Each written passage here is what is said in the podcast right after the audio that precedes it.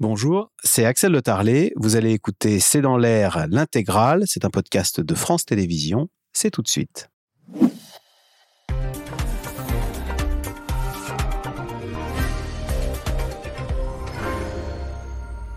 Bonsoir à toutes et à tous. Plus de 60 000 nouvelles contaminations chaque jour et surtout 100 morts en moyenne par jour du Covid. C'est 12 fois plus que le nombre de morts sur la route. À bas bruit, cette neuvième vague se diffuse et se répand avec le risque de gâcher les retrouvailles de Noël. Car après maintenant trois années de Covid, les Français sont comme passés à autre chose et rechignent à porter le masque ou à se faire vacciner. À un peu plus d'une semaine de Noël, quel risque représente ce nouveau variant qu'on appelle BQ11 qui s'est imposé en France comme dans le reste du monde et peut-être même au Qatar au sein de l'équipe de France, même si le staff se veut rassurant. Alors question, qui doit se faire vacciner? Faut-il se faire tester avant le réveillon? Quelle est la situation dans nos hôpitaux? C'est le sujet de cette émission de ce C'est dans l'air, intitulée ce soir Covid, inquiétude en France et chez les Bleus. Pour répondre à vos questions, nous avons le plaisir d'accueillir le docteur Patrick Pelou. Vous êtes médecin urgentiste au SAMU de Paris, président de l'AMUF, c'est l'Association des médecins urgentistes de France. Anne-Claude Crémieux, vous êtes professeur en maladies infectieuses à l'hôpital Saint-Louis, membre de l'Académie de médecine et de l'Académie des technologies. Votre livre Les citoyens ont le droit de savoir, c'est aux éditions Fayard. Ève Roger, vous êtes journaliste, vous avez suivi toute cette épidémie de Covid depuis le début. Et Nicolas Béraud, journaliste Parisien aujourd'hui en France, citons votre article du jour, hein, Pourquoi euh, la neuvième vague marque le pas? Merci de participer à cette euh, émission en direct. Nicolas euh, Béraud, on va commencer avec la polémique, j'ai presque dire du jour, de la soirée. Là, c'est en train de monter en ce moment, puisqu'on apprend qu'il y a maintenant cinq absents à l'entraînement des Bleus. En plus d'Adrien Rabiot, en plus de Oupa Mécano et de Kinsley Coman, selon RMC Sport, deux nouveaux joueurs ont pris froid, entre guillemets. Ce sont Raphaël Varane et Ibrahima Konaté.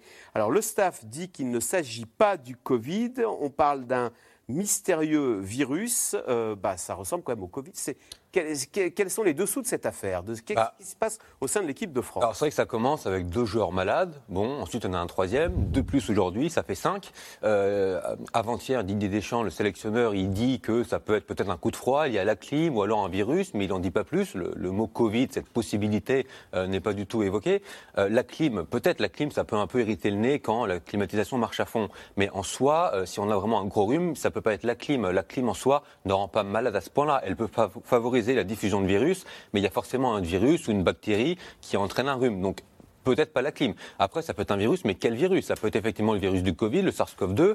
Pour le savoir, il faudrait faire des tests. Est-ce que les bleus sont testés? Il n'y a plus d'obligation dans le protocole de la FIFA, mais après, les équipes peuvent toujours choisir, le médecin de l'équipe peut toujours choisir de faire faire des tests aux joueurs, mais pour l'instant, on ne sait pas, parce que le staff des bleus est quand même assez discret sur ce sujet.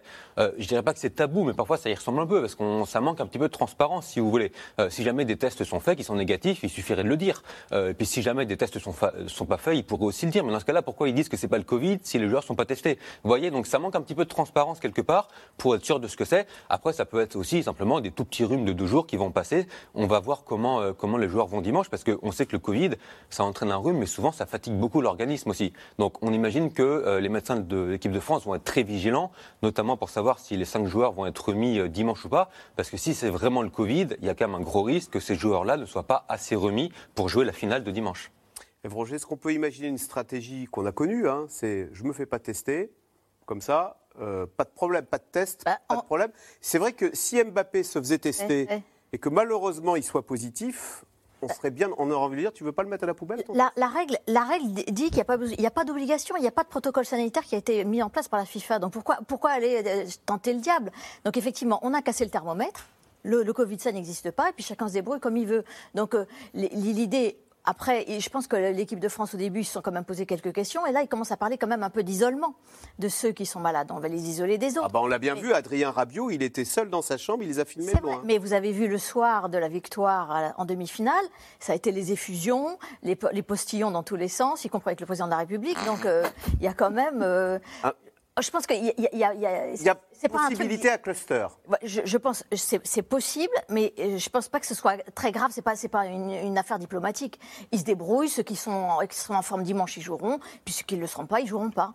Après, il y, a- il y a aussi la petite rumeur qui court que ça, ça pourrait être un autre virus de, de- de la famille des coronavirus qu'on appelle le MERS, qui est euh, le virus qui est en Arabie, euh, dans, dans la péninsule arabique, arabique, mais qui est au- autrement plus dangereux, puisqu'il y a 30% de, de mortalité avec ce virus-là, qui est de la famille des coronavirus, qu'on a connu, euh, on en a parlé dans, dans les années 2010. Mais ce matin, Santé publique France nous a rassurés, nous n'avons pas vu de, de ce virus depuis le printemps 2022 au Qatar. Voilà, on paye un peu, là, vous le disiez, hein, qui entoure euh, l'équipe de France. Euh, Patrick Pelou, euh, votre regard, vous vous êtes habitué. C'est vrai qu'on a tous d'abord le, nez qui coule. Est-ce qu'en France, il y a beaucoup de Covidés, probablement qui s'ignorent, et peut-être que même au sein de l'équipe de France aussi, il y a beaucoup de Covidés qui s'ignorent?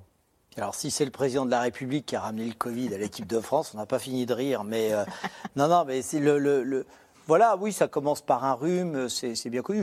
Je, ne connais pas l'équipe de France. J'étais le nez dans euh, la problématique des urgences à, Paris toute la journée. Je n'ai pas suivi tellement le, le dossier. Ce qu'il y a de sûr, c'est qu'ils sont surmédicalisés avec d'excellents médecins qui, j'espère, prendront toutes les précautions. Si maintenant il y a une négation euh, des tests et une négation du Covid par ces médecins, c'est quand même euh, assez inquiétant. Maintenant, est-ce qu'ils pourront jouer? J'en sais rien. Est-ce qu'ils sont Covid? J'en sais rien, etc. Et voilà, mais c'est pas c'est pas inquiétant. C'est quand même ça, un coup savez. dur. Si on apprend l'urgent, Mbappé testé positif ne jouera pas dimanche. Euh, ils Bah ont- oui, mais co- comme, comme vous venez de dire fort justement, il enfin, on sent qu'il n'y avait aucune mesure euh, sanitaire comme si euh, l'argent avait écarté le Mmh, Covid. ça. Alors on en parle parce que c'est la, dimanche, la, la finale dimanche, mais professeur Anne-Claude Crémieux, il y a quand même ces chiffres inquiétants. On est à. Alors d'abord, comment juger ces, ces- ces chiffres de contamination? On est à plus de 60 000 contaminations par jour. Est-ce que c'est beaucoup, sachant que euh, beaucoup de Français ne se font pas tester? Donc est-ce que c'est en plus, ce sont en plus des chiffres, là on voit la courbe, euh, sous-estimés Mais je crois qu'il y a vraiment deux paramètres. Il y a d'abord euh, le nombre de contaminations et surtout la cinétique des contaminations. On a vu que ça avait augmenté assez rapidement depuis le 15 novembre, mais maintenant ça semble augmenter euh, de façon moins rapide, voire même ça reste stationnaire. Mais ce qui est plus intéressant, c'est les hospitalisations, parce que c'est, au fond c'est ça l'impact euh, sanitaire du, du Covid. Et ce qui est vrai, c'est que euh, euh, dans cette phase de montée, on a observé une augmentation des, des hospitalisations. Plus Euh, 24% par rapport à la semaine dernière pour les admissions en soins critiques. qui elle aussi a tendance à se tasser un peu. Donc euh, euh, tout ça va dans le même sens, c'est-à-dire qu'il semble que euh, les contaminations, mais aussi les hospitalisations, certes augmentent un peu, euh, mais on n'est pas dans une phase exponentielle. Et ce qu'on espère, c'est qu'effectivement, euh, on arrive plutôt dans une phase de, de plateau. Je- si on regarde par exemple les, les- les chiffres de, de remplissage de la réanimation, nous sommes à 25%. Pour vous donner Ça veut dire Euh, qu'une personne sur quatre en réanimation est là à cause du Covid. oui, c'est à peu près le même chiffre qu'on a eu pendant la huitième vague, qui heureusement, vous le savez, n'a pas eu un impact sanitaire trop important. Euh, si on regardait hier les urgences de l'hôpital où, je suis, il y avait plus de patients grippés que de patients hospitalisés pour Covid.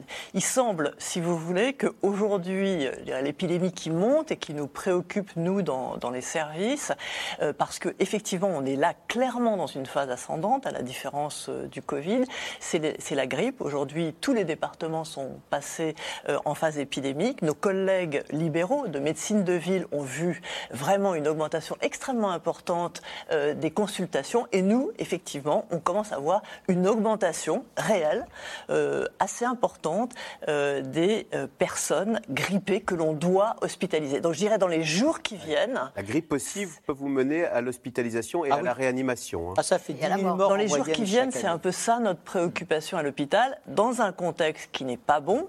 On va probablement en reparler, c'est-à-dire euh, des lits qui sont fermés dans tous les services, dans le nôtre comme dans tous les services. hein.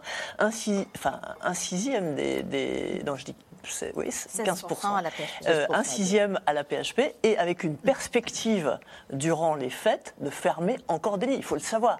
Donc, je dirais c'est cette conjonction qui est pour l'hôpital inquiétante, pour nos patients La grippe évidemment inquiétante. Et le Covid. Mais on va en parler, hein, c'est tout le, le cœur de cette émission. On revient sur le Covid, donc plus de 60 000 cas par jour, on l'a dit en moyenne euh, ces dernières semaines. Euh, tout cela fait peser quand même une menace sur Noël. Alors, question qui se pose, faut-il se faire vacciner Et à quel âge Si oui, doit-on remettre le masque en toutes circonstances, voire le soir euh, de Noël, du réveillon? Autant de questions que se posent beaucoup de Français euh, et qui restent parfois dans le flou, comme vous allez le voir dans ce reportage d'Anne Maquignon, Mathias Garnier et Christophe Roquet. À quelques jours de Noël, ça se bouscule dans le cabinet du docteur Anchou. Alors, monsieur et madame Cosson. En plus des consultations habituelles hier, 14 personnes sont venues se faire vacciner. Juste le, rap- je le rappelle, voilà. Juste le rappel. Au boulot. On n'est pas là pour rigoler, hein.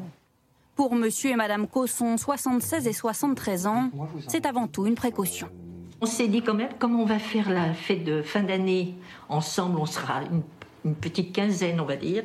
Donc on se dit quand même, précaution quand même, euh, se protéger quand même. C'est vrai que l'hiver, là, si vous voulez, on, il fait très froid. On n'ouvre pas autant les fenêtres pour aérer les appartements. Euh, donc ça, si vous voulez, ça incite un petit peu plus à attraper le- le virus.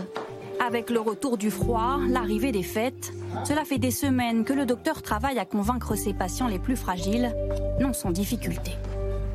Compliqué. Ça a été particulièrement compliqué euh, courant octobre et novembre parce que les gens n'étaient pas du tout motivés. Je pense qu'aujourd'hui, avec l'arrivée de la grippe et du Covid conjointement et avec tous les gens qui toussent, qui mouchent, qui crachent, euh, mes patients ont repris quand même conscience et donc je n'ai pas vraiment besoin de faire du recrutement. C'est eux qui viennent spontanément.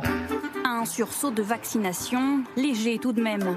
Selon la Direction générale de la santé, seuls 30% de la population cible est aujourd'hui correctement vaccinée. Alors le message est-il bien passé? Dans ce clip sur la dose de rappel, La protection apportée par le vaccin contre le Covid-19 diminue avec le temps. Continuons la vaccination. Seuls les plus de 60 ans et les personnes à risque sont incités à se faire vacciner, alors qu'en théorie tout le monde peut recevoir une dose. Erreur de communication, monsieur le ministre? C'est officialisé depuis le début. Enfin, je veux dire, on va pas donner une directive alors qu'on a dit dès le départ que le vaccin était accessible à tout le monde. Donc je le redis, je le répète, je le répéterai autant de fois qu'il faut. Tout le monde peut se faire vacciner contre la grippe et contre le Covid. Il y a une partie de la population qui est plus à risque. C'est de ma responsabilité en tant que ministre de la Santé et de la Prévention d'avoir un message plus fort sur ces personnes à risque, parce que ce sont les personnes qui peuvent mourir du Covid. Accélérer la vaccination à tout prix pour freiner vite le virus qui circule à nouveau. Depuis début novembre, la courbe repart à la hausse. 62 541 nouvelles contaminations hier. C'est près de trois fois plus qu'il y a un mois. Objectif alors du gouvernement, réintégrer les bons gestes, les gestes barrières dans le quotidien des Français. Pour ça, les ministres jouent les bons élèves. À l'Assemblée, le président lui aussi avance masqué, ce jour-là pour l'image et pour le message à faire passer. J'ai mis le masque, non pas parce que je, vous rassure, je serai malade ou autre, mais je suis les préconisations de mon ministre de la Santé. On n'a pas envie de revenir vers les obligations généralisées forcément. Et donc c'est aussi une manière de, reprendre des habitudes basées sur euh, le volontariat et l'esprit de responsabilité. Voilà.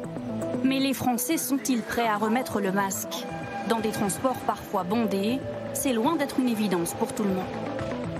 Quand je suis en présence de personnes âgées ou ce genre de choses, il n'y a pas de souci. Mais pour moi, toute seule dans les transports en commun, je vois pas le but d'utiliser le masque. Pour moi, c'est important, oui, pour me protéger et protéger les autres aussi, parce qu'il y a trop de monde dans le métro, on est trop entassés, euh, voilà.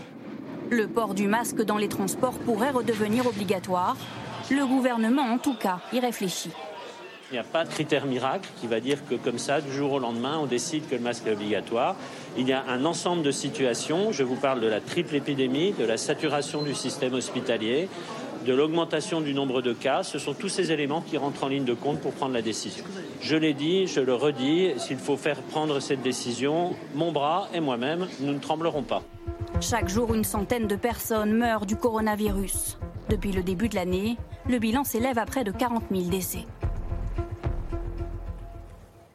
Alors, Nicolas Béraud, question téléspectateur sur l'équipe de France. hein. Pourquoi les joueurs de la Coupe du Monde ne se font-ils pas tester? D'ailleurs, ça vaut pour les Argentins. hein. Bah, en tout cas, il n'y a, pas d'obligation dans le protocole de la FIFA que le joueur soit testé. Après, il est possible, mais on ne le sait pas forcément, mais il est possible qu'au sein d'une équipe, le staff médical décide en cas de doute de tester tel ou tel joueur. Donc c'est possible, mais il n'y a pas d'obligation. Et pourquoi il n'y a pas d'obligation? Bah, ça, euh, ça va un peu dans la logique. Vous savez, il y a des pays qui ne demandent plus au cas contact de se faire tester. L'an dernier, au Tour de France, il y avait des tests obligatoires, mais il y avait des directeurs d'équipe qui disaient euh, ça va, ça fait trop. euh, Si jamais on a un coureur qui est asymptomatique, qui a rien, est-ce que vraiment ça vaut le coup de le sortir euh, de, la course? Donc voilà, ça va un petit peu dans cette logique où effectivement les règles en, termes de, de, de tests sont de moins en moins strictes et de plus en plus souples. Ça vaut pour toute la population et ça vaut pour les footballeurs. Docteur Patrick Pelou, est-ce que euh, en fait on a complètement banalisé cette maladie qui quand même fait, euh, enfin au moins qu'on trouve ça normal, 100 morts par jour? La route c'est 8 morts par jour. Donc euh, dans ce cas-là, on enlève la ceinture de sécurité. Il y a- y, une chose qui est sûre, c'est que de toute façon, c'est- c'est une nouvelle maladie qui est arrivée sur Terre. Voilà, elle va rester encore des années. Bon. euh, donc, il y a une certaine forme de, banalisation, peut-être de lassitude. Là où ça ne va pas, c'est qu'en fait, avec de tels chiffres de contamination il y a quelques mois, en fait, on donnait des consignes strictes à la population et que les Françaises et Français ont respecté. Donc, on s'aperçoit qu'on a un peuple qui est plutôt vaillant, obéissant et, et qui a compris. Là, il y a une ambiguïté. Il y a une vraie ambiguïté. Parce que l'épidémie a repris avec ce que dit euh, le ministre, euh, avec l'épidémie de grippe. Bronchiolite, c'est quasiment terminé, mais grippe et Covid-19, on est en plein dedans. Et il est le ministre de la Santé et de la Prévention. Et la première prévention est celle qui serait nécessaire. Alors j'entends bien qu'il dit que son bras et lui-même ne trembleront pas, etc. Pour le masque. Ah, Pour le masque, d'accord. Mais le problème, c'est qu'il faudrait passer à l'acte. Parce que comme vous, je prends le métro, hein, pour parler que de Paris, mais c'est valable aussi dans les transports en, en province, les gens ne portent pas le masque parce qu'on leur a pas dit. Et je veux bien la prévention, c'est le système libéral, ça vous faites ce que vous voulez, mais finalement la meilleure prévention, faites et- et faites ce qu'il vous plaît. Ça ne marcherait pas. Si dans les années 70, on n'avait pas rendu obligatoire la ceinture de sécurité, jamais les gens auraient porté la ceinture de sécurité. Et là, il y a une question de prévention et de santé publique, et c'est pas seulement pour protéger le système de santé, c'est pas que ça l'idée, c'est de protéger les gens. D'accord? De protéger, parce que comme vous le dites, c'est 100 morts par jour. Et quand vous cumulez ce qu'on vit là, parce que là, on va en parler après, mais il n'y a pas que le à voir tous les jours des gens qui arrivent à l'hôpital parce qu'ils mais- sont malades du comme Covid. disait Anne-Claire Crémieux, là actuellement c'est surtout la grippe qui prend le pas. D'accord Parce que en effet, les gens ne se Et le, sont le pas- masque protège de la, de- du Ah bah bien sûr, bien sûr, bien sûr, bien sûr. Et ce qui est, ce qui est amusant, c'est que c'est culturel. Quand vous êtes dans les transports communs, vous apercevez que les personnes d'origine asiatique ont le masque, les personnes âgées ont le masque, et puis tout le monde, ils ne portent pas le masque. Professeur Anne-Claude Crémieux, puisque c'est de la grippe, et vous rappeliez 10 000 morts par an, donc ça, ça, ça paraît euh, 10 000 c'est par an. énorme. Euh, Est-ce que le- cette année, le virus de la grippe est plus virulent, comme si euh, la nature voulait se venger après deux années où, je me souviens, sur ces plateaux, on disait, bah, comme euh, l'an dernier, on avait tous le masque, il y avait beaucoup moins de circulation de la grippe en 2021 et en 2020. Du coup, là, en boomerang, ça nous revient très fort.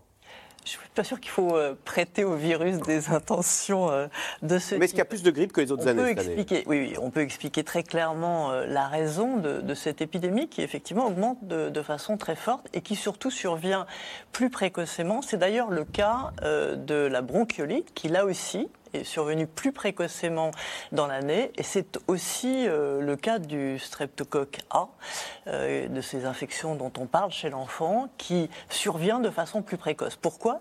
Parce qu'effectivement, depuis deux ans, les mesures barrières ont été des freins, non seulement au Covid, mais à l'ensemble des virus et à certaines bactéries à transmission respiratoire comme le streptocoque A, à l'origine des, angines, et que par conséquent, une partie de la population, et notamment les, les enfants, euh, n'ont pas rencontré ce virus, n'ont pas développé d'immunité vis-à-vis de ces virus ou de ces bactéries, et sont donc plus sensibles. Et c'est vrai qu'il y a un, effet euh, euh, de, rattrapage, on peut dire, euh, que le, virus, ces bactéries, circulent mieux dans une population qui est moins immunisée et qu'on s'attendait, et c'est le cas, à ce que l'épidémie de grippe soit plus importante cette année en raison de cette population moins immunisée. Sur le- la vaccination maintenant, Ève Roger, euh, qu'en est-il des chiffres? Euh, On disait qu'à peine euh, un quart des plus de 80, 20% des plus de 80 ans avait la fameuse quatrième dose qui, euh, a écouté le qui, selon le- nous dit le ministre, est désormais ouverte à tous les Français. Oui, alors, vous, vous- vous le soulignez vous-même, il y avait un problème aussi de communication. C'est qui est ciblé sur cette quatrième dose? Au début, on nous a dit que c'était les plus de 80 ans, puis après, ça a été les plus de 60 ans, après, c'était avec ceux avec comorbidité, puis après, tout d'un coup, on dit maintenant, depuis le début, on vous dit que c'est tout le monde. Ben non, on nous a pas dit ça depuis le début, que c'était tout le monde. Donc aujourd'hui, c'est tout le monde, et quand vous allez chez le pharmacien, parfois, le pharmacien dit Ah ben non, c'est pour les plus de 60 ans ou c'est pour les plus de 80 ans, vous n'êtes pas prioritaire. Donc il y a vraiment un problème de communication globale. Donc on ne sait pas qui doit faire sa quatrième dose ou pas. En tout cas, euh, les, moins de 60 ans euh, se, se posent la question. Enfin, j'imagine que certains l'ont fait, même maintenant, ça commence à, à Oui, s'ouvrir. parce que c'est ouvert à tous. hein. Voilà. Donc maintenant, c'est ouvert à tous. Et puis, il y a, il y a aussi un problème de communication dans le sens, à pourquoi faire? Cette quatrième dose à, à quoi ça sert Et cette quatrième Alors moi j'ai entendu, j'ai été vacciné, ça ne m'a pas empêché d'avoir le Covid. Donc je ne veux plus, je- j'en ai ras le bol de ce vaccin. Alors, on, on sait que, que c'est pas une, une protection à 100%, hein, mais enfin, ça quand même, ça protège, et ça on le sait depuis le début, ça protège largement des formes graves. C'est-à-dire qu'on passe de 85% à 65% quand vous n'avez pas fait, fait votre dose de rappel. Donc ça, c'est extrêmement important. Et puis ça protège même, de- quand ça protège de l'infection, ça protège aussi d'autres choses. Moi, là, on a un problème d'amnésie, ça protège du Covid long. C'est-à-dire que même une petite infection, et vous- ça, ça vous- ça peut faire développer un Covid long, et à ce moment-là, si vous n'êtes pas vacciné, ça peut être extrêmement handicapant pendant plusieurs années. Professeur Crémieux, no- euh, le réveillon, c'est dans euh, un peu plus d'une semaine. Je vous recommandais de. euh, bah, on va tous se retrouver, là, toutes les générations. euh, en tous les cas, pour les grands-parents, d'aller se faire vacciner euh, en vue de ce réveillon. C'est pas trop tard? Alors, je, je voudrais qu'il n'y ait pas d'ambiguïté, si vous voulez. La force du vaccin qui nous a sauvés, hein, euh, c'est euh, d'éviter les formes sévères. C'est-à-dire quand vous faites une, quand vous faites vacciner, euh, 14 jours après, vous avez une immunité qui vous protège à 90% contre le fait d'aller à l'hôpital. C'est considérable. C'est ça, la, je dirais, la puissance de, de ces vaccins. Et on le voit très bien. Quand je vous ai dit tout à l'heure qu'il y avait certes une augmentation des contaminations, mais qu'à l'hôpital, nous n'étions pas débordés. Cette fameuse dissociation des courbes de contamination et euh, des hospitalisations, elle est liée à quoi? Au vaccin. On va parler de la Chine. À la Chine, c'est ça leur problème, c'est que la population n'est pas vaccinée et il y a certes des contaminations de façon importante, mais surtout le risque, c'est- les hospitalisations et les décès. C'est pas seulement les hospitalisations et les décès. On estime que la vaccination, euh, depuis euh, 2021, a sauvé des millions, des dizaines de millions de vies dans le monde. Et il y a une corrélation extrêmement claire entre le taux de vaccination des pays en 2021 et les morts. Donc c'est ça la puissance de ce vaccin. Et c'est pour ça que la priorité des priorités sur le plan de la santé euh, de chacun et de la santé publique, c'est de vacciner les personnes à risque. C'est de les empêcher de terminer à l'hôpital. Et donc c'est la dans une famille, je dirais, tout le monde doit, ça, doit, doit, doit insister pour que les personnes euh, ciblées, c'est-à-dire de plus de 60 ans ou les personnes qui ont des facteurs de risque, soient vaccinées. Je dirais que ce serait la première condition pour laquelle je, je, je pense qu'il il doit y avoir un rassemblement familial. Ça, c'est la première chose. La deuxième chose, on parle euh, du reste de la population. À quoi peut servir ce vaccin pour des personnes qui ne sont pas à risque et qui ne sont pas âgées? Ça peut, c'est vrai, servir puisque, là encore, 14 jours après une infection, vous augmentez vos taux d'anticorps et donc vous augmentez votre protection contre les infections. Si vous faites vacciner 14 jours avant Noël, ou même 7 jours avant euh, Noël, vous serez à Noël mieux protégé contre les infections que si vous n'avez pas fait euh, de vaccin. Mais attention, cette protection, elle est partielle, 60%, hein, je vous ai parlé de 90% contre les formes sévères, et elle est plus courte que celle qui protège contre les, vaccin. les- les- que les formes graves. On parle de trois mois, alors que vous avez parlé de six mois. Donc attention, le fait, si vous vous faites vacciner aujourd'hui pour protéger vos aînés, hein, d'abord. Insister pour que ces aînés soient vaccinés, mais si vous faites en plus vacciner pour protéger vos aînés, n'oubliez pas quand même que On votre protection est partielle. Il y a, il y a quelque chose. il y a Et quelque que donc chose- le masque Surtout, euh, Il y a quelque chose qui est très notable aussi sur la vaccination. Alors aujourd'hui, on, on administre ce qu'on appelle les vaccins bivalents ou adaptés aux variants Omicron. On dit bi- bivalent parce qu'en ça fait, devient compliqué. si- Il y a monovalent et bivalent. Ah, en fait, Alors, bivalent, alors, ça ça- hein. ça veut pas dire que c'est Covid et grippe, surtout pas, mais bivalent, ça veut dire que le vaccin cible à la fois la souche d'origine du virus et le variant variant Omicron. Donc aujourd'hui, c'est quasiment uniquement euh, ces vaccins-là bivalents qu'on administre. Pour certains, ça peut être une quatrième dose, pour d'autres une cinquième. Donc on parle de rappel de vaccins bivalents.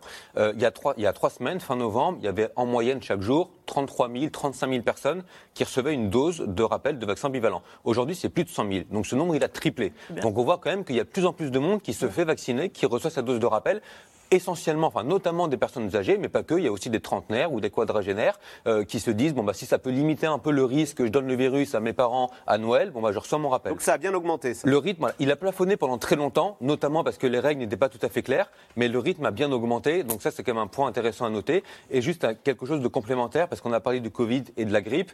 Quand on interroge les médecins, les scientifiques, il y a quand même plusieurs raisons euh, qui font d'après eux que le Covid n'est pas encore devenu entre guillemets comme la grippe. Déjà la grippe, c'est une vague par an. Alors elle peut durer longtemps, mais c'est une vague par an. Le Covid, celle qu'on a aujourd'hui, c'est la cinquième en un an. Donc le poids sur l'année peut être plus important. Vous aviez parlé de 10 000 morts de la grippe. Si on regarde le nombre de patients euh, diagnostiqués Covid qui sont décédés à l'hôpital, sur l'année qui vient de s'écouler, c'est plus de 40 000 par exemple. Et puis on a parlé du Covid long. Alors, il y a encore pas mal d'inconnus, mais c'est quand même de plus en plus documenté. Euh, on entend très peu parler de grippe longue, entre guillemets. Donc, il y a aussi des inconnus sur la durée du Covid. Et puis enfin, le risque de nouveaux variants contre lesquels des vaccins pourraient être moins efficaces euh, ou des vaccins qui seraient moins adaptés. C'est toujours possible, en Chine ou ailleurs, qu'il y ait un nouveau variant qui vienne nous enquiquiner. Euh, Patrick Pelou, juste un mot sur, pour revenir sur ce chiffre, donc chaque jour 100 morts du Covid, un quart des gens en réanimation sont dus au Covid. D'abord, la réanimation, Hein, on est dans le coma profond, parce que souvent on dit ça, on ne sait pas ce que ça veut dire. on est sous ventilateur. on, dit réanimation, c'est aussi les unités de soins continus. Vous n'êtes pas forcément avec des respirateurs, parce qu'en fait, on, a, on possède beaucoup mieux que vous imaginez les progrès scientifiques qui ont été faits Sur le grâce à l'ensemble des équipes mondiales d'ailleurs, parce que c'est formidable cette cohésion et, cette communauté de savoir qui s'est mise en place. Donc il y a des gens, on, on recule beaucoup plus l'intubation, c'est-à-dire la respiration artificielle, si vous voulez, que ce qu'on faisait au départ. C'est-à-dire que maintenant on leur met on leur pulse des quantités d'oxygène assez importantes. On a les anticoagulants parce qu'on sait qu'ils mourraient beaucoup d'embolie pulmonaire. Donc il y a tous ces traitements qui ont été mis en place, plus des antiviraux, plus les corticoïdes pour lutter contre cet orage euh, immunologique qu'il y avait dès le départ. Bon, on, possède ça, mais il y a des patients, bah non, bah, ils, échappent à tout ça, et, d'autant plus, ils n'ont pas été vaccinés. Le profil, justement, ce que je vais vous dire, le profil est toujours le même des personnes à risque et des non vaccinés. il y a là, là ce qu'on, euh, par exemple, là, ceux qu'on a transportés récemment, c'est des, des personnes qui en fait avaient été vaccinées, mais sont sous immunosuppresseurs pour des greffes d'organes notamment, qui malheureusement ont eu le Covid et qui ont fait des Covid graves. D'accord Mais ça, c'est parce que d'un coup, c'est toute la complexité, parce qu'on si vous voulez, chaque cas est un cas particulier et on ne peut pas généraliser. Mais il y a encore des cas graves. Et en effet, vous avez encore des gens qui ont échappé à. C'est incroyable, même alors. Qui, qui, viennent de pays étrangers, qui n'ont pas été vaccinés, qui arrivent et qui ont en effet l'obésité, le diabète, l'hypertension et qui... Fauchés par le Covid. Eh oui, oui, oui, mais c'est c'est une réalité. Nicolas Béraud, c'est ce qui attend la Chine qui a décidé de relâcher euh, le confinement sur une population euh, largement euh, protégée et naïve. Voilà, c'était le mot. Hein. C'est-à-dire qu'il n'a jamais été exposé, qui est comme nous en mars 2020. Hein. Bah, alors, c'est vrai que la Chine, bon, on va le rappeler, c'était le dernier pays, non pas, le dernier grand pays, mais vraiment le dernier pays qui a imposé une stratégie, euh, vraiment une politique zéro Covid très stricte, à coup de confinement euh, euh, généralisé quand il y avait quelques cas, de, tests massifs, etc.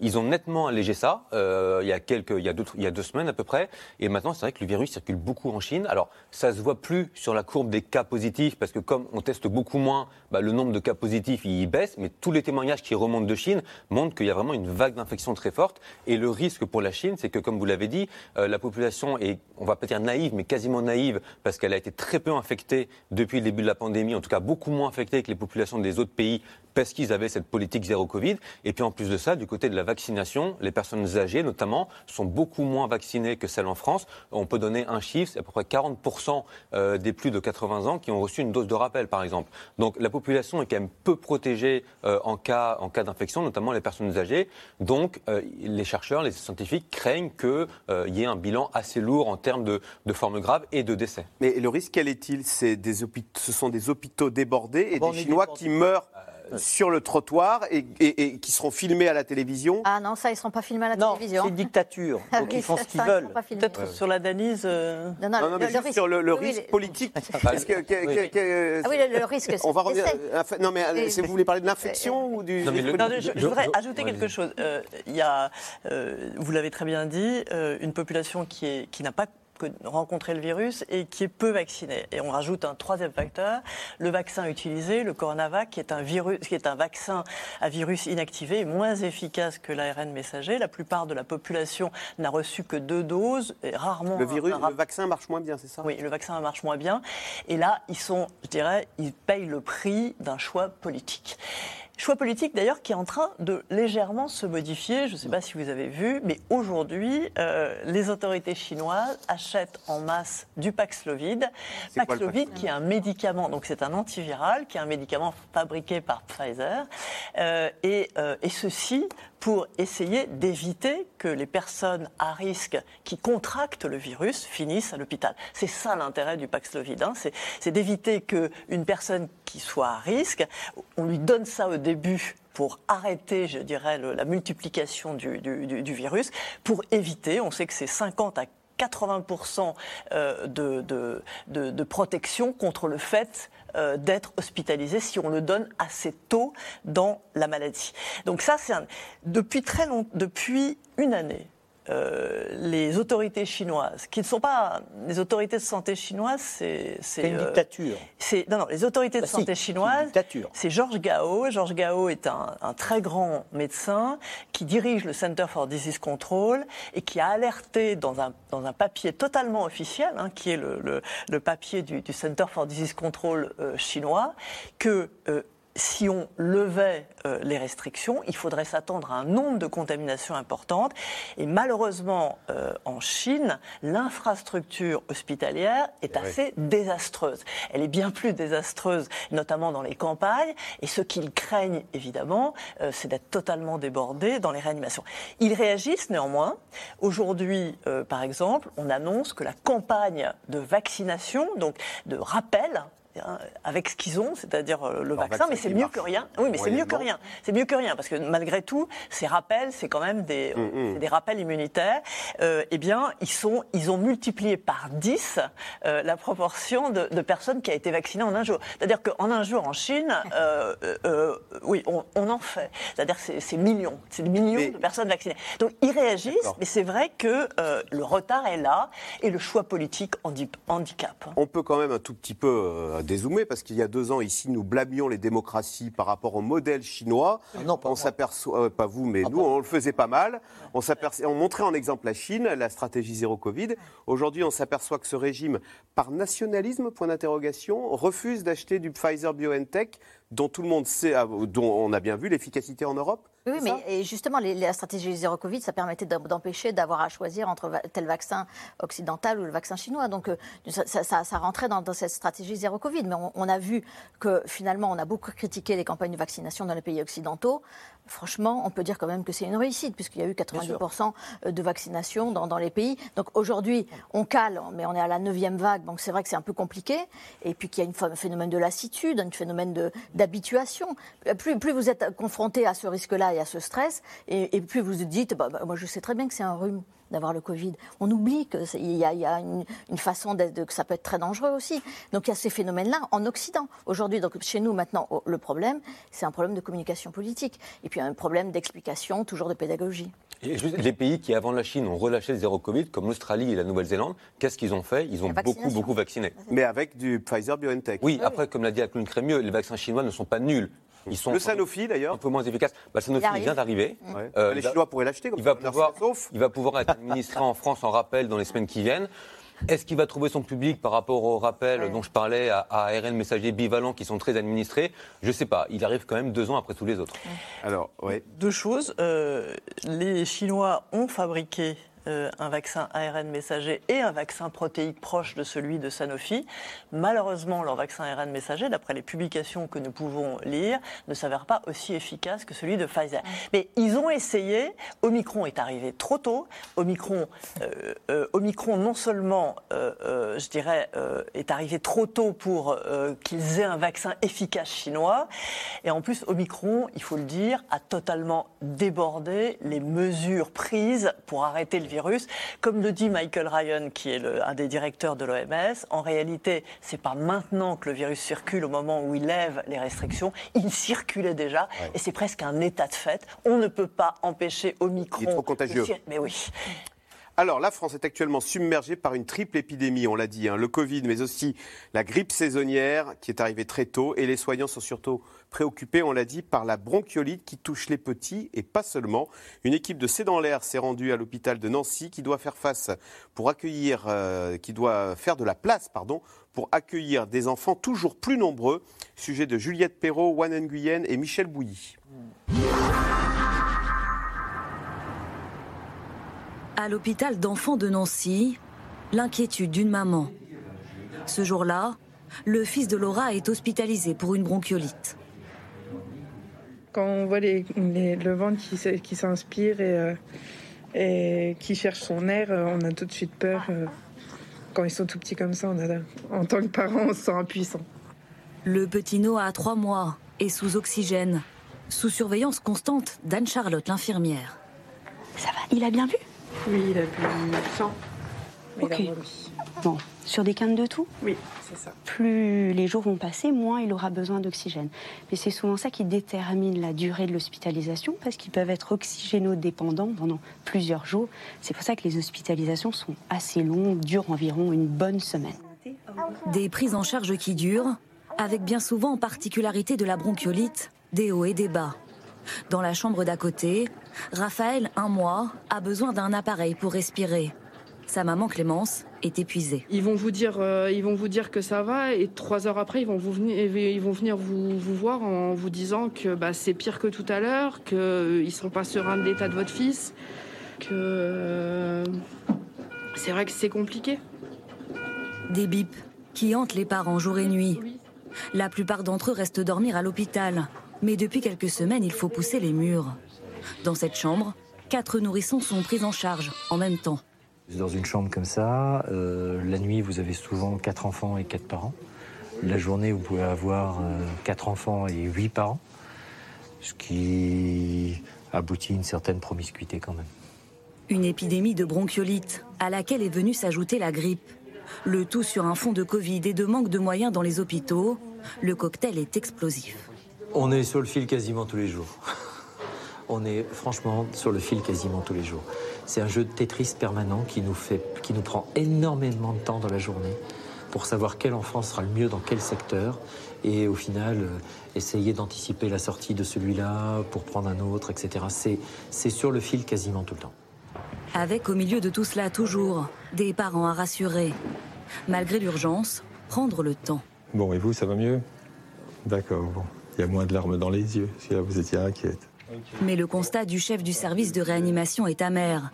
Comment a-t-on pu laisser la situation se dégrader à ce point Une fois la crise passée, que restera-t-il de l'appel au secours des soignants Le Covid est passé, on l'a oublié. La bronchiolite, j'ai peur que ça soit la même chose. L'hiver va passer. Assise de pédiatrie au printemps, la crise sera passée. Donc j'ai peur que, ma foi, on oublie ça jusqu'au prochain hiver. Alors, le, monsieur le ministre de la Santé a dit, je suis le ministre qui dit la vérité. Oui, il dit les choses telles qu'elles sont, mais maintenant on aimerait bien qu'il soit aussi le ministre de l'Action. C'est un problème de santé publique, c'est des choix politiques. Alors, il y a l'urgence, ok, on va la gérer, c'est notre boulot, même si c'est un peu compliqué, mais on aimerait bien qu'il s'intéresse à nous. Avis largement partagé dans la salle de pause, où nous retrouvons Anne-Charlotte, l'infirmière.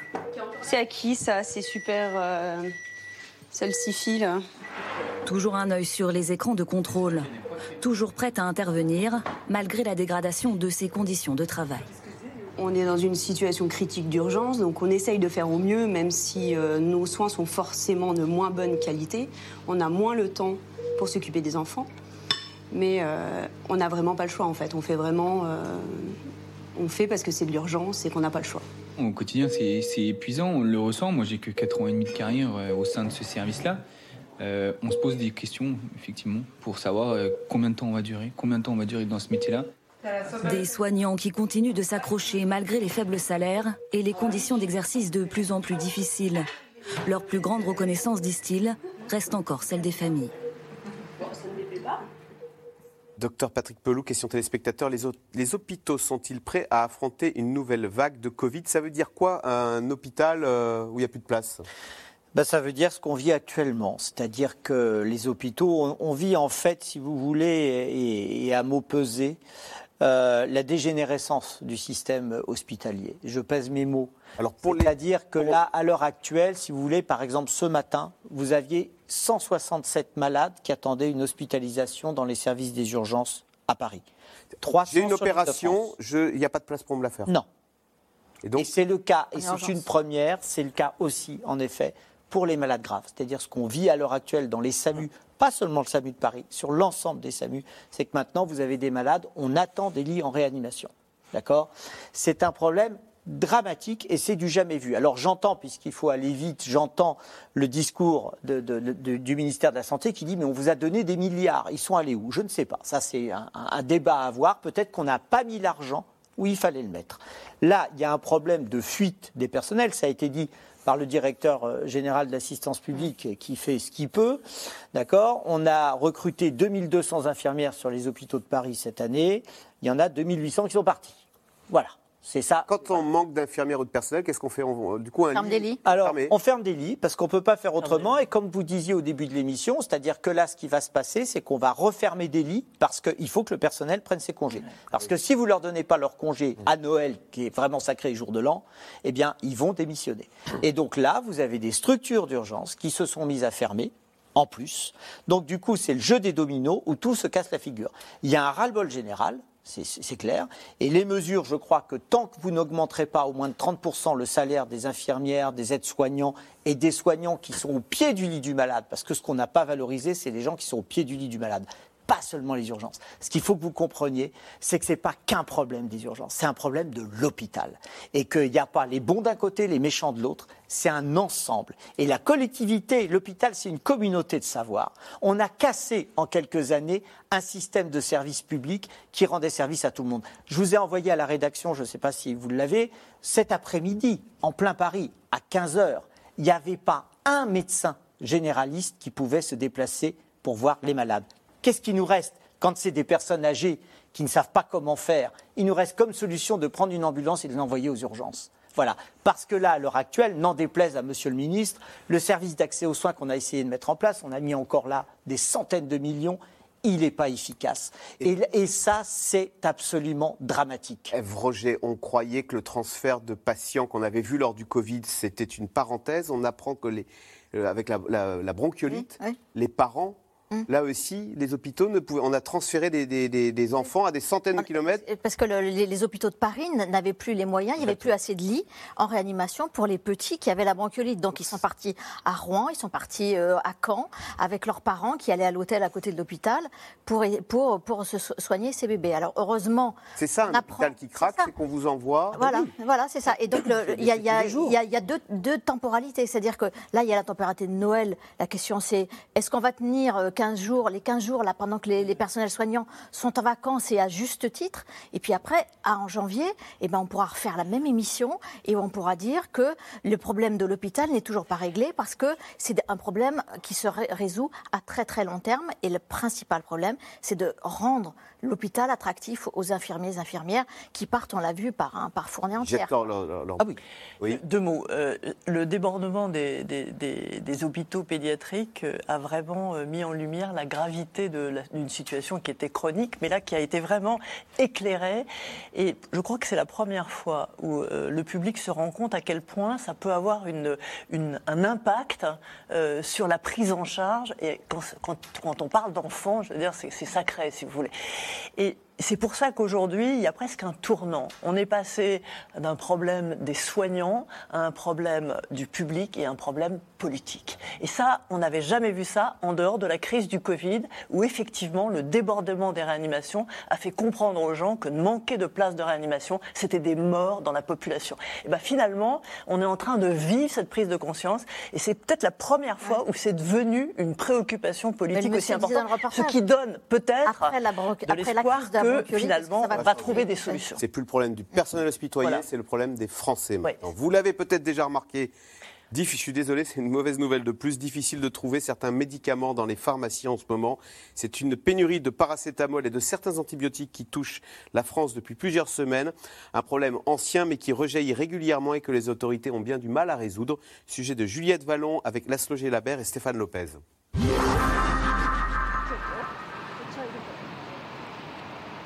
Dans cette pharmacie située en plein centre de Paris, on trouve encore des antidouleurs comme le paracétamol sur les étagères.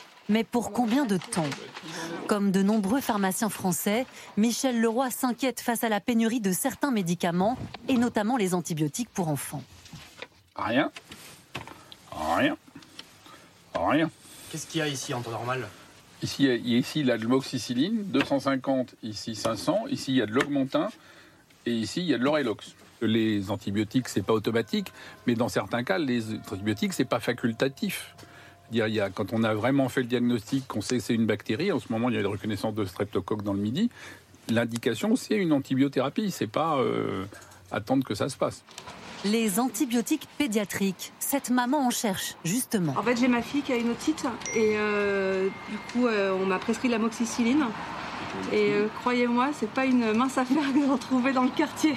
Seule solution pour le pharmacien, fournir des doses pour adultes réadaptées à l'âge de l'enfant. J'ai fait deux pharmacies avant et quand on m'a dit qu'il n'y avait ni de l'amoxicilline ni euh, de médicaments pour remplacer, c'est vrai que euh, voilà, j'étais pas très rassurée. Mais je crois que j'ai vidé les stocks, c'est ça? Il reste deux flacons. Ah, il reste deux flacons. La pénurie de médicaments serait-elle un problème structurel? Il y a deux ans, en pleine pandémie de Covid, on parlait déjà de la guerre des stocks comme dans cet hôpital de Lille, où les professionnels de santé alertaient l'État.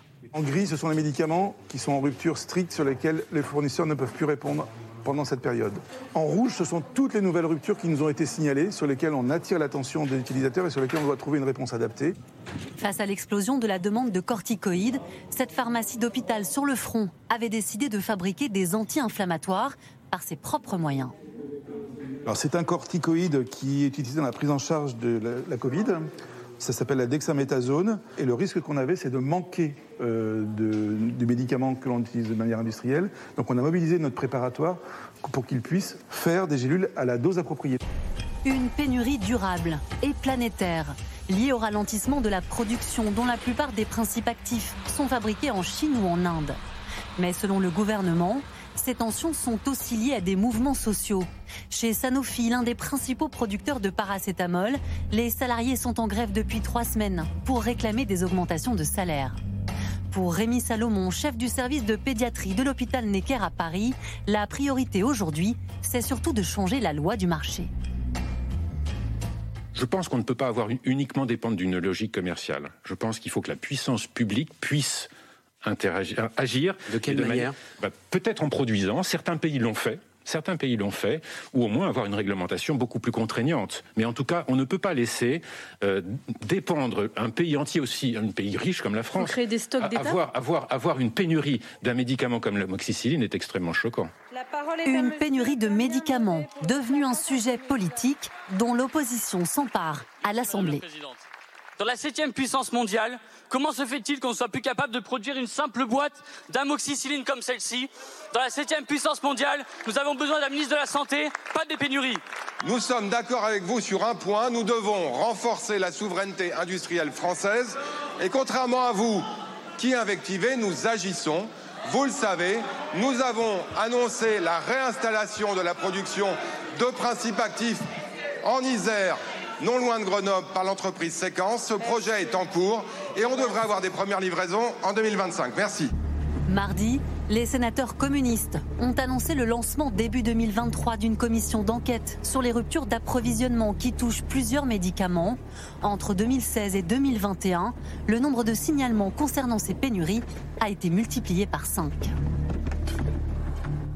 Euh, alors, question téléspectateur Eve Roger, c'est Virginie dans la Manche. Comment s'expliquent les pénuries de médicaments qui frappent la France depuis quelques semaines? Alors, on a, on l'a compris que ça date pas de quelques semaines, mais disons pour les deux médicaments qui nous intéressent aujourd'hui, qui sont le doliprane et l'amoxicilline, c'est simplement qu'il y a eu un- une difficulté d'approvisionnement depuis la pandémie et la guerre en Ukraine, comme d'autres produits industriels, et un- une explosion de la demande qui est liée à ce qu'on disait tout à l'heure, c'est-à-dire qu'en 2020-2021, il y avait, il n'y a pas eu de grippe ou pas de bronchiolite ou très peu, donc il n'y a pas eu de consommation, et puis tout d'un coup, boum, ça, ça augmente. Les, qu'est-ce que- les- les- les laboratoires ont moins produit. les industriels se sont basés sur les chiffres 2020-2021 et donc ils n'ont pas fait venir suffisamment de produits. Résultat, il y a la pénurie est liée à cette explosion de la demande et cette, absence, difficulté d'approvisionnement. Et puis la Maintenant, on rationne pas plus de deux boîtes de doliprane par. Euh, ça fait longtemps qu'on rationne le doli- le doliprane, mais ça, c'est même les, les pharmacies elles-mêmes qui doivent être contingentées. C'est-à-dire que ça passe par les grossistes et toutes les pharmacies, on a 22 000 en France, euh, ont des, des- des- des doses limitées.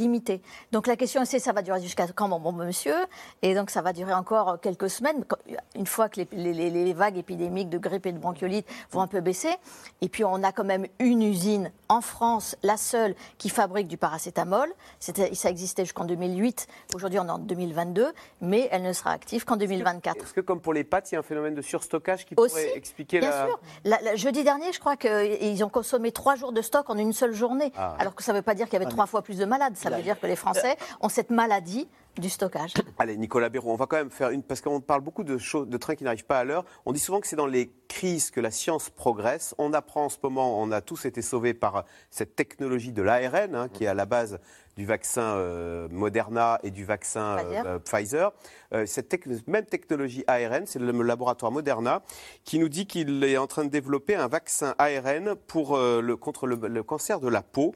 Ce- le vaccin est en phase 2. Il réduit, je cite, de 44% le taux de récidive et de mortalité des patients ayant des mélanomes de stade avancé. Est-ce qu'on est à l'aube d'une révolution avec ces vaccins ARN, cette nouvelle technologie Alors, ce qui est sûr, c'est que ça fait plusieurs mois que Moderna, Pfizer et d'autres laboratoires travaillent sur des vaccins à ARN messager, donc l'ARNM. Contre le, Covid, c'est fait, mais contre, d'autres maladies. Là, en l'occurrence, c'est Moderna et son partenaire Merck qui viennent d'annoncer des résultats très encourageants, des résultats d'essais cliniques de phase 2 euh, contre le cancer de la peau. Alors, ce ne serait pas un vaccin comme pour le Covid qui se donne en prévention, mais ce serait un vaccin à visée plutôt thérapeutique, c'est-à-dire qu'une fois qu'un cancer de la peau est diagnostiqué, c'est un vaccin qui sert à éviter le risque de récidive. Et d'après cet essai clinique, il diviserait par deux le risque de récidive. Donc c'est évidemment une, une- un espoir très important. Par contre, il faut quand même rester prudent parce que c'est un essai de phase 2, il va y avoir un essai de phase 3 qui va débuter normalement courant 2023, qui pourrait durer trois ans. Donc ce vaccin, il ne va pas être disponible demain. Voilà. Mais par contre, ça ouvre, enfin, ça confirme un petit peu le potentiel de cette technologie pour mettre au point des vaccins, des traitements contre d'autres maladies euh, dans l'avenir, dans les 5-10 ans qui viennent. ouais. Moderna, c'est ce fameux laboratoire euh, créé, enfin, Français. avec à la tête un. Français, mais qui est parti aux États-Unis. C'est un laboratoire américain. Euh, c'est un- une fois de plus l'histoire du déclassement de la France. On avait soi-disant Sanofi qui était le numéro un mondial des vaccins. Bah, en tout cas- se fait dépasser par ces petits labos. euh, Bah, force Ouais. est de constater que euh, Sanofi, comme, on- comme je disais tout à l'heure, le vaccin Sanofi contre le Covid, il arrive deux ans après tous les autres. Et c'est vrai que ce qu'on appelle les, bio, les biotech, les petites comme ça, les petites entreprises euh, qui, qui- qui permettent de se mettre au point, qui sont mises au point assez rapidement et qui sont très agiles, bah, permettent comme ça de mettre au point des Donc, vaccins on qui a- sont administrés partout dans le monde. On n'a plus de médicaments de base parce qu'ils viennent de Chine ou d'Inde. Et même dans la technologie de pointe, on est dépassé. C'est le côté négatif de la chose. Oui, oui. Alors, c'est le côté positif de la crise que d'avoir été un formidable stimulateur de, de- de progrès scientifique, et ça, on en, on en bénéficie tous, quelle que soit notre nationalité. Euh, on remarque aussi un phénomène qui est assez connu, c'est que euh, euh, dans, les, dans les crises, euh, ce sont souvent ceux qui prennent des risques euh, qui sont les gagnants. Euh, Sanofi, par exemple, n'a pas voulu prendre de risques. Ils sont, ils sont partis sur une technologie qu'ils possédaient, qui était ancienne en nous disant on est très bien. Ouais, oui, ça marche très bien et on est sûr de notre coup parce que nous, ça fait euh, des années et des années. Eh ben non, il y a une prime euh, au risque. Il y a une et, et finalement, c'est ce qui s'est passé. BioNTech, euh, Moderna. Moderna, euh, sont les grands vainqueurs de, de- de- de cette affaire et là où on va tous, je dirais, euh, gagner, c'est que l'incitation, la, stimulation, le financement de, de- de- de ces, biotechnologies euh, euh, va, va nous amener d'autres médicaments. On l'a vu aussi bien contre le cancer que contre les maladies infectieuses. On parle de, nouveaux vaccins contre des maladies qui sont soit Ça vous pas tout- optimiste, là, ces vaccins ARN oui, vous- oui, oui, non, mais je pense que bah, c'est affreux à dire, mais la guerre comme la crise sont des facteurs de progrès scientifique. On passe, il y a vraiment, euh, on passe un, un- un- un obstacle. Il faut voir que ce sont des, des gens qui se sont battus euh, pendant plus de dix ans pour essayer d'imposer une technologie, pour chercher des- de, de- de l'argent pour se développer. Et tout à coup, ils ont euh, une manne parce qu'ils sont capables de dire, euh, eh ben nous, on est capable de vous fabriquer le vaccin en trois jours et de le produire en trois mois. Et pour boucler la boucle, des labos travaillent sur des vaccins combinés Covid et grippe. Ouais. En- enfin, en, en l'occurrence, hein, la- la- le Déjà, Covid enterre la à- mondialisation parce qu'on s'aperçoit qu'on ne peut pas dépendre d'autres pays. Et le problème qui est en jeu là, c'est la souveraineté notre pays. Et c'est la souveraineté parce Pour que les blues, le vous, paracétamol les masques, et les vaccins. les Non, alors, masques, dirais, etc. c'est pas la Et- et souveraineté, pardon. si, si, c'est la souveraineté. Pourquoi vous dites pas la souveraineté Si De on dépend de Alors. pays, si on, pays, si on dépend de pays étrangers, alors bien sûr l'Europe, ça veut dire l'Europe, puisque la France c'est l'Europe, évidemment. Mais là, il y a un enjeu qui est absolument majeur. Et tous ces bénéfices scientifiques, c'est bien. Si en effet on est capable de développer une vraie industrie pharmaceutique en Europe, Européenne. on ne peut pas continuer à dépendre des pays qui finalement peuvent devenir belliqueux et utilisent les médicaments Comme chantage. Exactement. Allez, tout de suite, on revient à vos questions. Ah. Alors pourquoi le nouveau variant n'a-t-il pas été nommé au moyen d'une lettre de l'alphabet grec comme les précédents Puisque c'est vrai qu'il s'appelle le BQ11. Parce que ce n'est pas un nouveau variant, c'est un soulignage Ah, c'est du un sous-variant. C'est un soulignage du variant Omicron. Omicron. Donc ce n'est pas un nouveau variant. Les bleus sont-ils vaccinés Nicolas Béraud? Ah bah sans doute. Ah, je ne connais pas le statut vaccinal de chaque bleu, mais euh, je pense qu'ils le sont tous. Tous ceux qui sont en tout cas sur place aujourd'hui. La question c'est est-ce qu'ils ont leur quatrième dose? C'est peut-être pour ça, ils auraient peut-être on pu on éviter n'a pas le... d'informations précises sur le statut vaccinal des bleus. Euh, Pa- Patrick Pelour, ça, ça va dans votre sens parce que c'est Pascal dans la Mayenne. Le virus a de beaux jours devant lui avec tous les gens qui se rassemblent sans masque dans des lieux clos pour regarder le foot. À vous entendre, il faudrait le rendre obligatoire, ce masque? Ah mais c'est- une certitude. Une Au moins dans les lieux? Dans, au moins, écoutez, Les au moins coupons la poire en deux, au moins dans les transports. Au Alors, moins en Allemagne, dans parce les que- TGV, il est obligatoire. Dans les hein. grandes Dans- distances, oui. Dans, dans les FFP2. transports, bon, c'est obligatoire dans les avions. euh, enfin, je sais même plus d'ailleurs. Je crois non, que c'est voilà. Bon, mais il faut le rendre obligatoire dans les transports. On ne peut pas, quand vous voyez ce qui se passe sur les gens qui partent travailler le matin, ce qui est mon cas, où vous êtes comprimé dans le transport et qu'il suffit qu'il y ait quelqu'un qui tousse dans le dans la rame du métro, dans le bus, etc. Et c'est une nébulisation. C'est pas possible. On peut pas laisser faire ça. Si le ministère de la santé s'appelle vraiment ministère de la prévention, ils doivent vraiment le rendre obligatoire sur les transports. Docteur- euh, professeur Crémieux, euh, Bernard Danloise, ma quatrième dose de vaccin date de plus de six mois.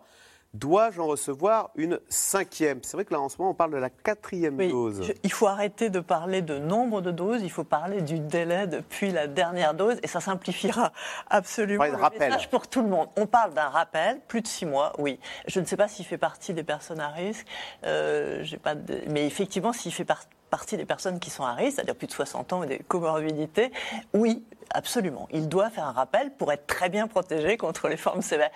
Le rappel pour ne pas aller à l'hôpital, le masque pour ne pas être infecté. Ah voilà, le rappel pour ne pas aller à l'hôpital, le masque pour ne pas transmettre la Eh, maladie. Et le gel si, hydroalcoolique. si on a eu le Covid, ça vaut, euh, ça vaut vaccin, ça vaut dose.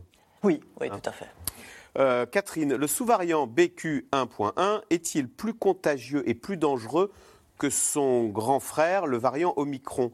Euh, Professeur Crémieux.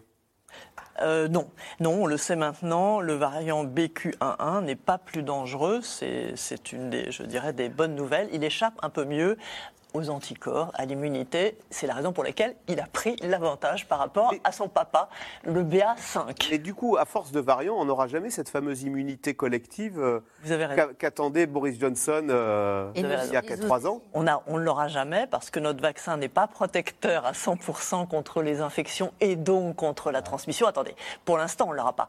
Euh, ça, première chose, et parce que la protection baisse. Euh, Omicron nous a, nous a un peu déstabilisés parce qu'avant Rappelez-vous, avec le premier, vac- le, le premier virus, on avait une protection qui était de 90% contre la- les infections, la transmission, et on est passé à 60% avec Omicron. Donc ça nous a donné un coup dans l'aile et ça fait disparaître l'idée qu'aujourd'hui, avec les vaccins euh, qu'on a, euh, on pouvait atteindre l'immunité collective. L'immunité collective, c'est arrêter le virus, c'est faire Là, on disparaître le virus. circule. Attention, la science progresse et demain, on, on raisonnera peut-être différemment. On arrivera peut-être en- en- en- sur l'émission en vous disant voilà, on va vers l'immunité collective. Henri en Gironde, devrait-on limiter le nombre de Covid le nombre de convives pour les fêtes de Noël? C'est vrai que c'était une question qu'on se posait il y a un an. On ne se la Et- pose et- plus du tout. Et il y a non. deux ans, on à juste titre, à juste titre, la vaccination est quand même pa- passée par là. Donc l'idée n'est pas de limiter le nombre de convives, faut, que- il faut prendre des précautions.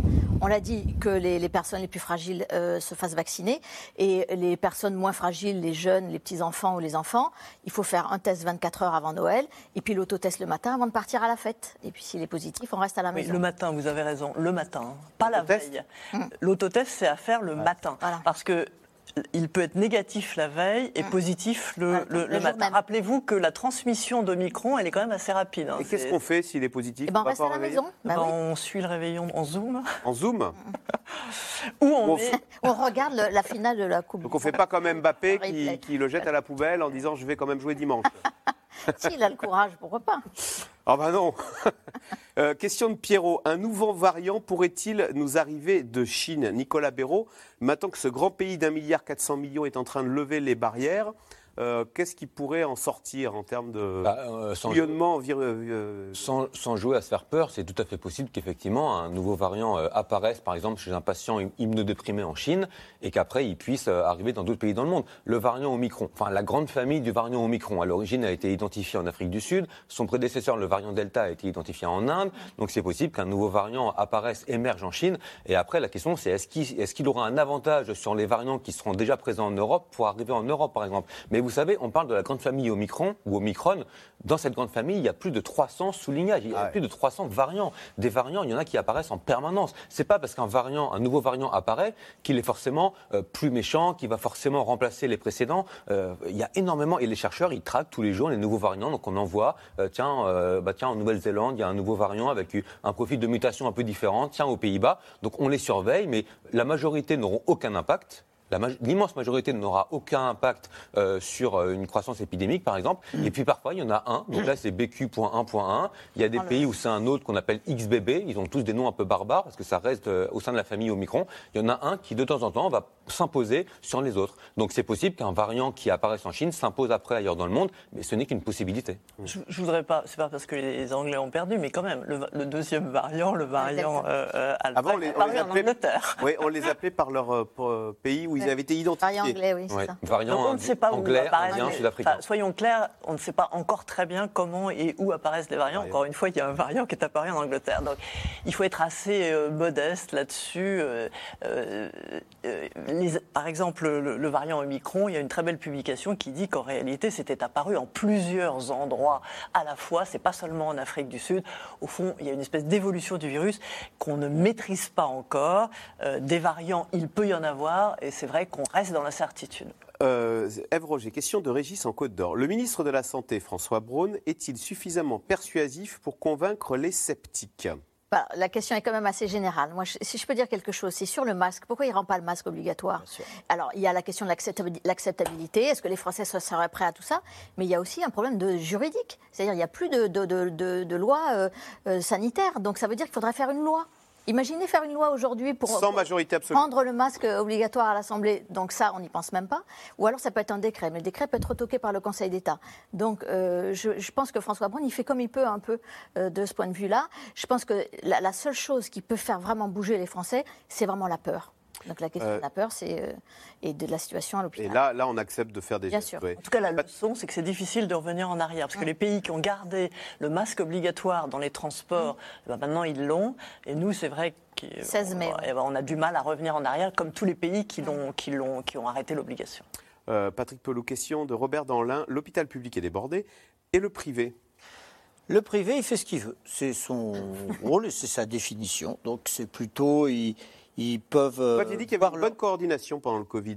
Pendant le Covid, oui. Alors, la, la première partie, oui. La deuxième partie, ils ont plutôt euh, choisi un petit peu leurs malades. Je leur en veux pas. C'était leur, euh, leur pratique. Et surtout, ils ont réussi, sur certains endroits, à siphonner toute la chirurgie publique. Donc, si vous voulez. le- le- non, mais si, c'est vrai. C'est- là, là, si vous voulez, le drame de, de grands systèmes, c'est que la chirurgie est partie. Bon. Allez, toute dernière petite question, parce qu'elle est importante, c'est Serge. Je veux me protéger pour Noël. Est-il encore temps de se faire vacciner Oui, oui, oui. Oui. Bon, D'autant qu'après Noël, il y a le Nouvel An, il y a d'autres choses. Oui. Ben voilà. Et ben c'est sur ce conseil que Les deux, termine grippe et coronavirus. cette émission. euh, Allez les bleus, me dit-on dans l'oreillette. On dit, c'est pas du tout le sujet. Bonjour, c'est Caroline Roux. Merci d'avoir écouté C'est dans l'air. Comme vous le savez, vous pouvez désormais écouter l'intégrale, mais aussi l'invité ou vos questions à nos experts. Tous ces podcasts sont disponibles gratuitement sur toutes les plateformes de streaming audio. Et pour le replay vidéo, c'est sur France.tv, bien évidemment. À bientôt.